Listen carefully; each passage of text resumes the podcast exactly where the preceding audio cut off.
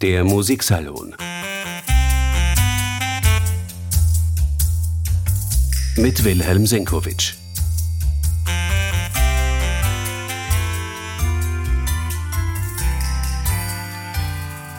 Demnächst ist Allerheiligen auf dem Kalender. In Wirklichkeit braucht es in Zeiten wie diesen keiner Gedenktage. In gewisser Weise ist jetzt alle Tage aller Seelen.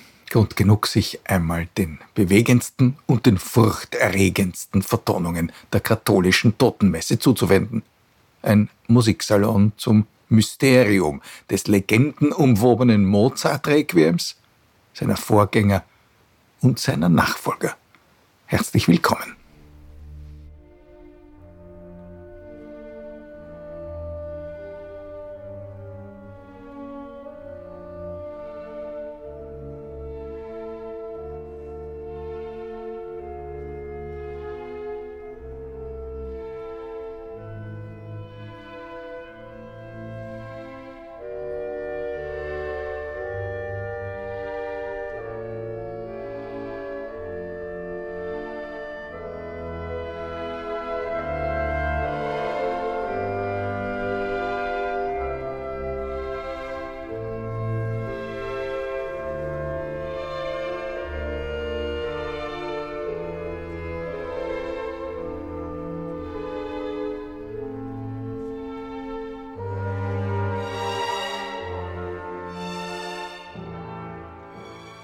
Das ist der geheimnisvoll raunende Beginn des Mozart-Requiems. Mit den melancholischen Klängen der Bassetthörner, sind so Klarinetteninstrumente, quasi im Mezzosopran-Bereich.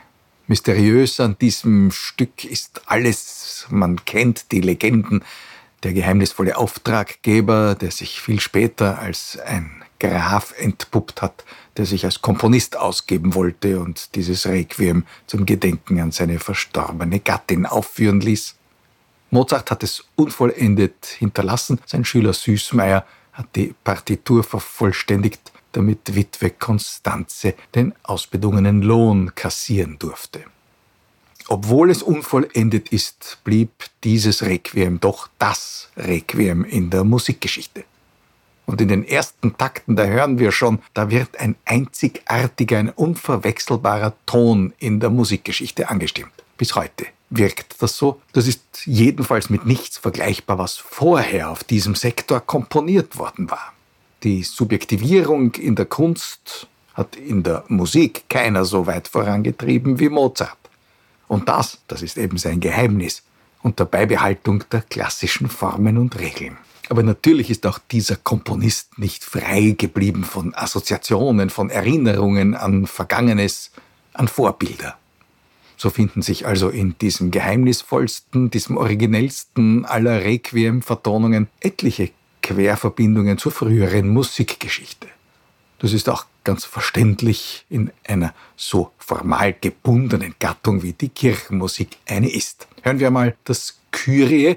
Es schließt formal gesehen der Abschluss des einleitenden Satzes, des Requiem-Satzes in dieser Komposition mit einer typischen, ein bisschen barock noch anmutenden Chorfuge.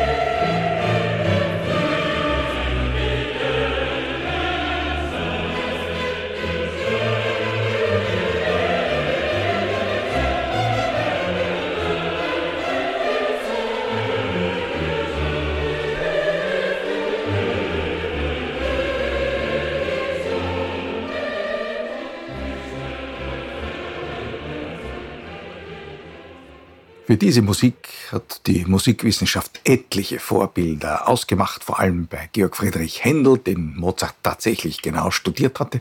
Aber es gibt eine Menge von Fugen, die genauso oder so ähnlich klingen wie die eben gehörte. auch in der Kammermusik, zum Beispiel bei Josef Haydn.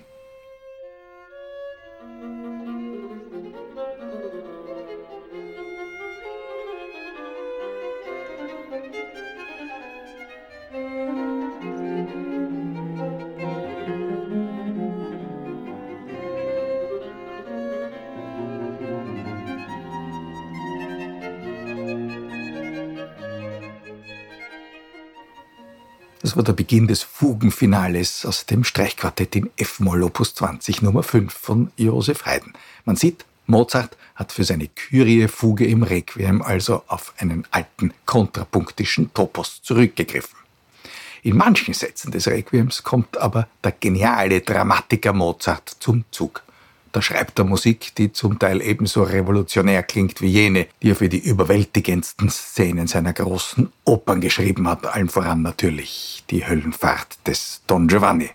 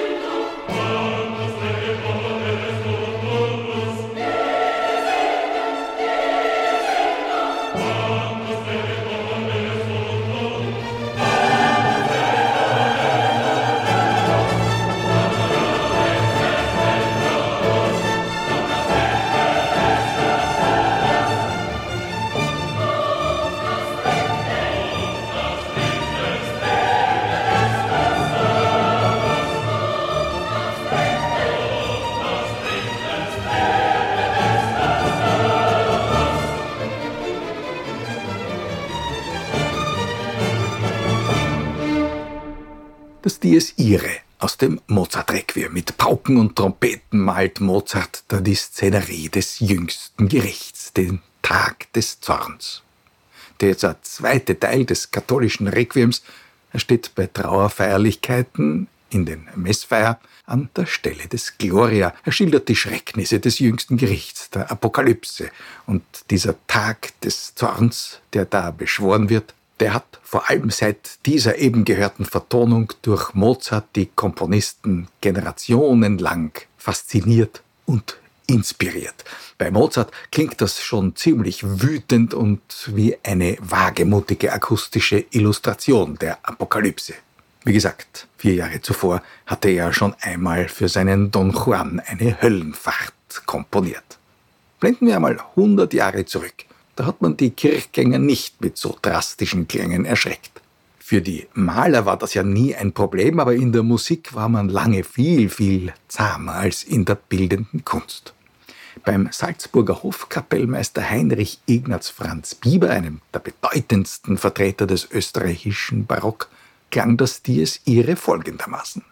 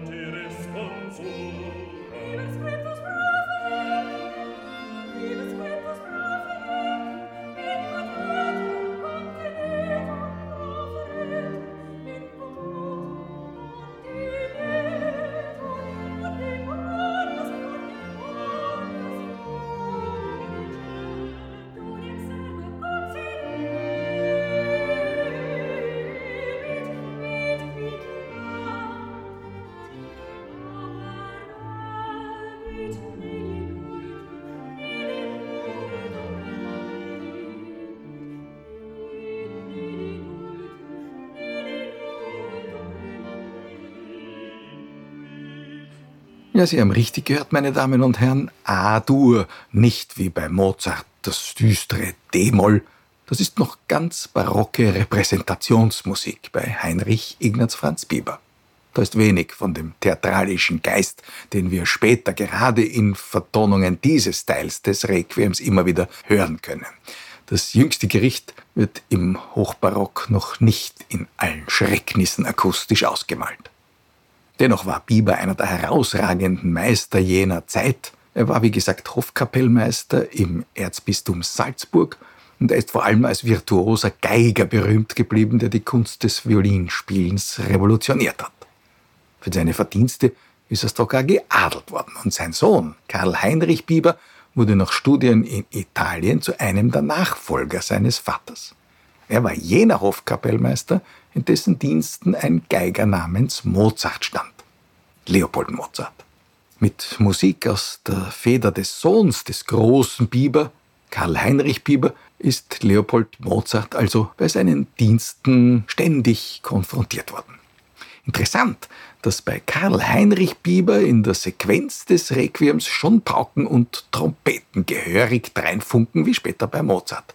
Hier haben wir es aber mit kurzen Sätzen zu tun. Pauken und Trompeten gibt es zwar, dann aber gleich wieder barocke Ensembles und recht originell dann eigentlich das Trompetensolo beim Tuba Mirum, also der jüngsten Posaune.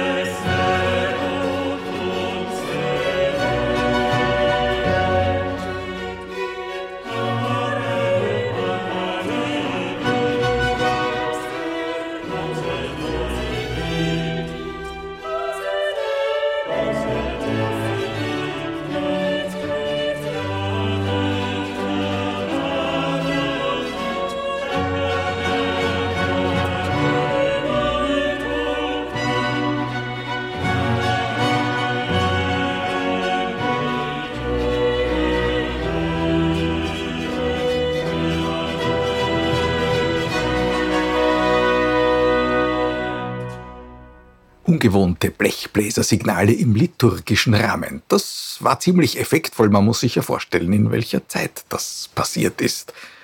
In der ersten Hälfte des 18. Jahrhunderts, da war das wahrscheinlich im Kirchenraum von durchaus furchterregendem Effekt. Insgesamt überwiegt in dieser Musik aber noch die barocke Eleganz und die formale Gemessenheit. Bei Aufführungen solcher Musik müssen wir uns Vater und Sohn Mozart als Orchestermitglieder der Salzburger Kapelle denken. Das war also die Musik, mit der Wolfgang Amadee groß geworden ist. Vor allem war er aber sicher immer wieder konfrontiert mit Musik von Michael Haydn. Er war der allseits geachtete Meister der Kirchenmusik in Salzburg in jener Ära, der Bruder des großen Josef Haydn, des Vaters der Wiener Klassik. Auch bei Michael Haydn kommen, wenn auch viel dezenter, Pauken und Trompeten zum Einsatz, wenn es um die jüngste Posaune geht.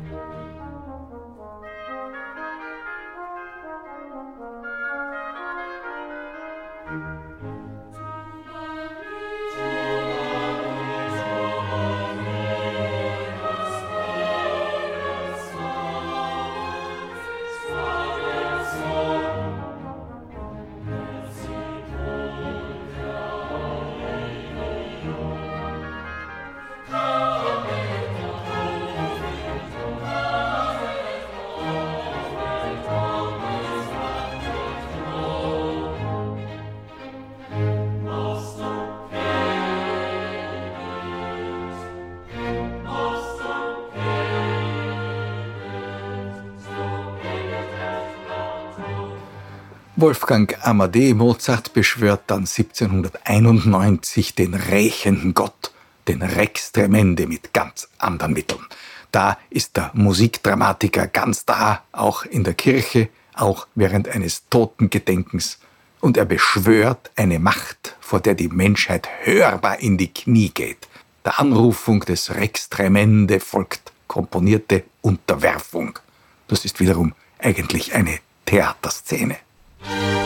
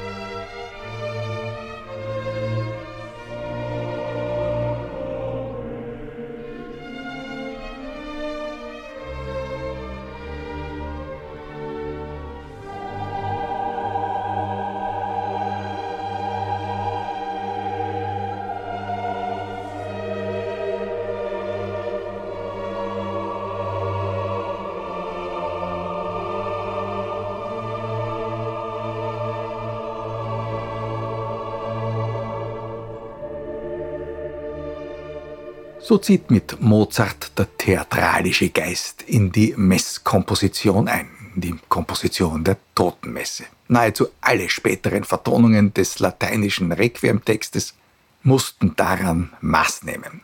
Bei Luigi Cherubini, einem der wichtigsten Meister der Ära um 1800, kommen dann im Dies Irae nicht nur die Blechbläser, sondern auch ein Tamtam -Tam zum Einsatz und der Chor scheint geradezu panisch auf der imaginären Bühne herumzulaufen.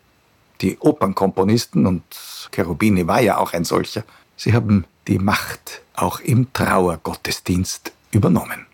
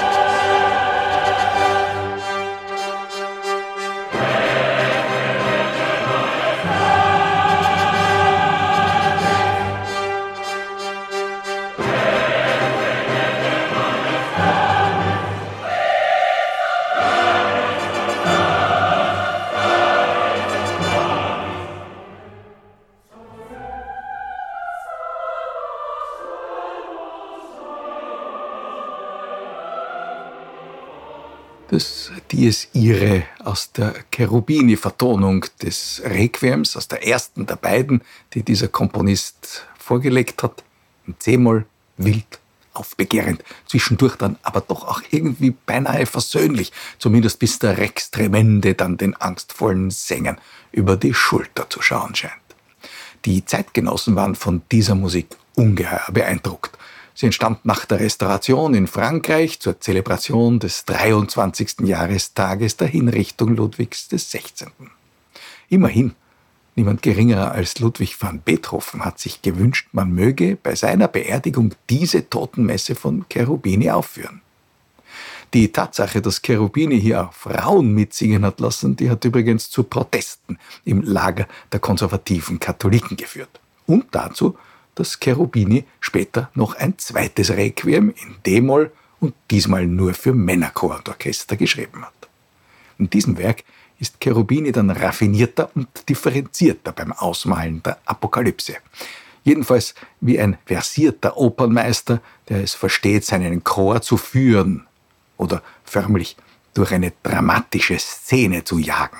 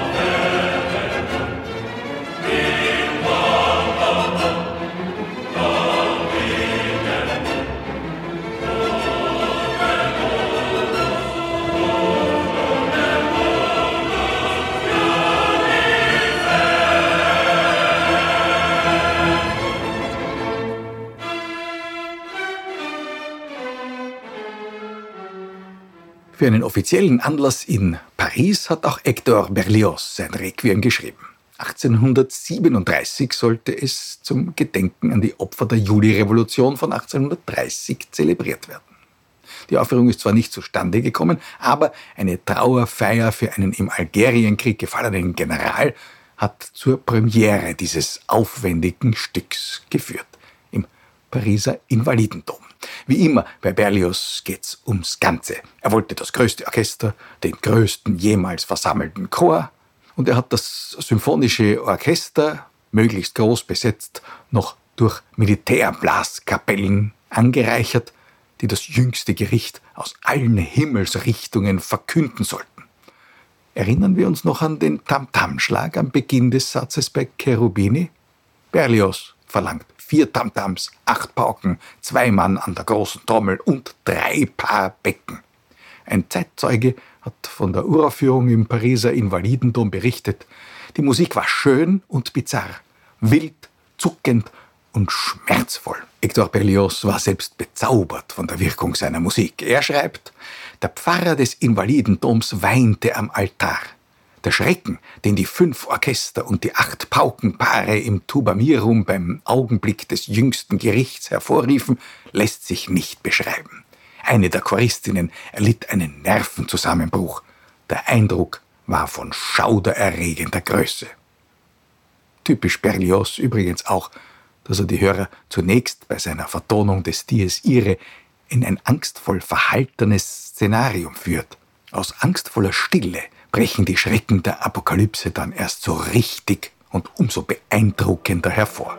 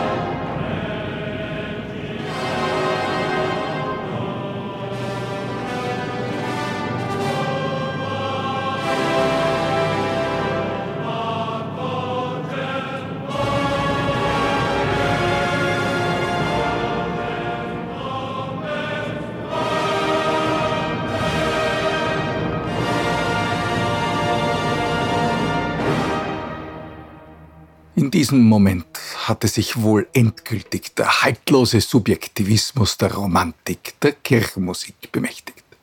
Die Geistlichkeit hat bald versucht, dem gegenzusteuern. Man rief in der katholischen Kirche bald die Zeit der Rückbesinnung auf die Chormusik der Renaissance aus. Währenddessen hat sich aber in der Kunstmusik eine eigenständige Tradition von Chorwerken entwickelt, die auf den klassischen lateinischen Text des Requiems zurückgegriffen hat. Diese Musik hat sich dann vollständig vom liturgischen Gebrauch gelöst. Aus den Konzertsälen der Welt ist jedenfalls ein Werk wie das Requiem von Giuseppe Verdi nicht mehr wegzudenken. Man hat das Stück oft eine Oper für den Gottesdienst genannt, bestehend aus effektvollen Arien, Duetten, großen Ensemblesätzen und noch größeren Chören.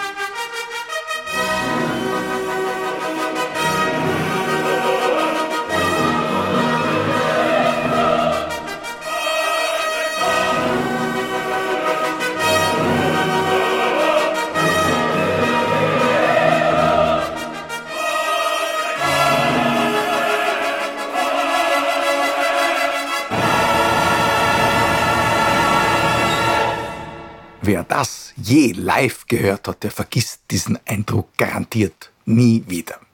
Die Uridee zu dieser Musik stammte übrigens aus Giuseppe Verdis Beitrag zu einer gemeinschaftlich komponierten Totenmesse für Gioacchino Rossini. Er hat diesen Satz dann aus dieser Gemeinschaftskomposition herausgelöst und zur Grundlage seiner großen Messa der Requiem gemacht. Ähnlich beeindruckend können übrigens Aufführungen des Requiems von Antonin Dvorak sein, des berühmtesten slawischen Requiems der Musikgeschichte. Aber auch, und wir springen jetzt 100 Jahre weiter, die Aufführung des sogenannten War Requiems, des Kriegsrequiems von Benjamin Britten. Das ist eine tönende Anklage aus der Feder eines Pazifisten gegen Krieg und Terror, komponiert für die Gedenkmesse zur Einweihung der neuen Kathedrale von Coventry im Jahr 1962. Der Vorgängerbau war von deutschen Bomben während der Luftschlacht um England zerstört worden. Gedacht war damals an eine Gäste der Versöhnung. Die lateinischen Texte hat Britten um aktuelle Poesie ergänzt und unter den Mitwirkenden der deutsche Bariton Dietrich Fischer-Dieskau, der englische Tenor Peter Pierce und eigentlich hätte die russische Primadonna Galina Wischniewskaja mit von der Partie sein sollen. Aber der haben die sowjetischen Behörden damals die Ausreise zur Uraufführung verweigert. Immerhin durfte sie dann bei der Schallplattenaufnahme ein Jahr später unter der Leitung des Komponisten mitwirken.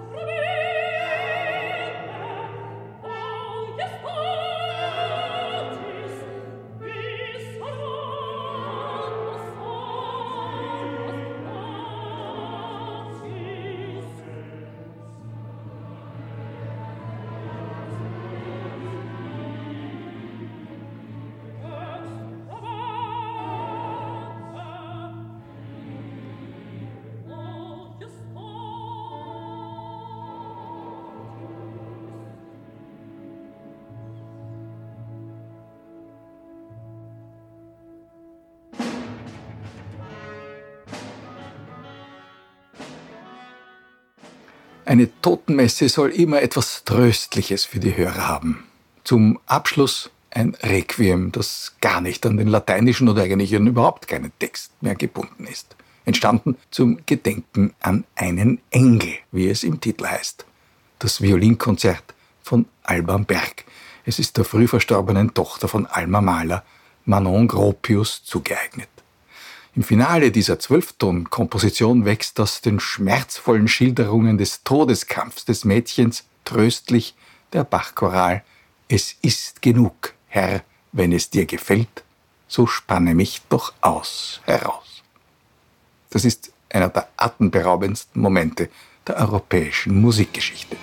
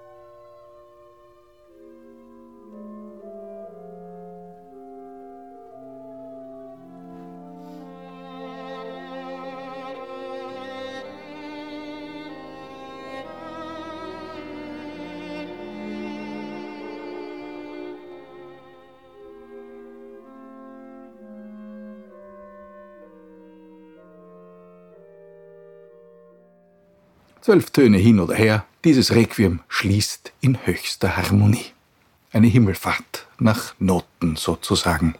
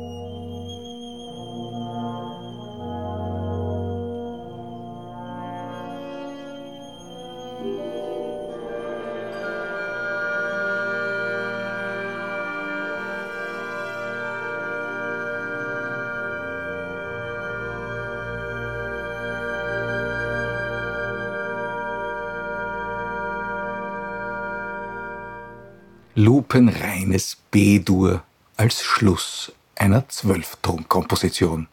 Alban Bergs Violinkonzert zum Gedenken an Manon Gropius stand am Ende unserer akustischen Betrachtungen zum Thema Requiem. Damit danke fürs Zuhören. Bis zum nächsten Mal. Der Musiksalon. Mit Wilhelm Senkowitsch.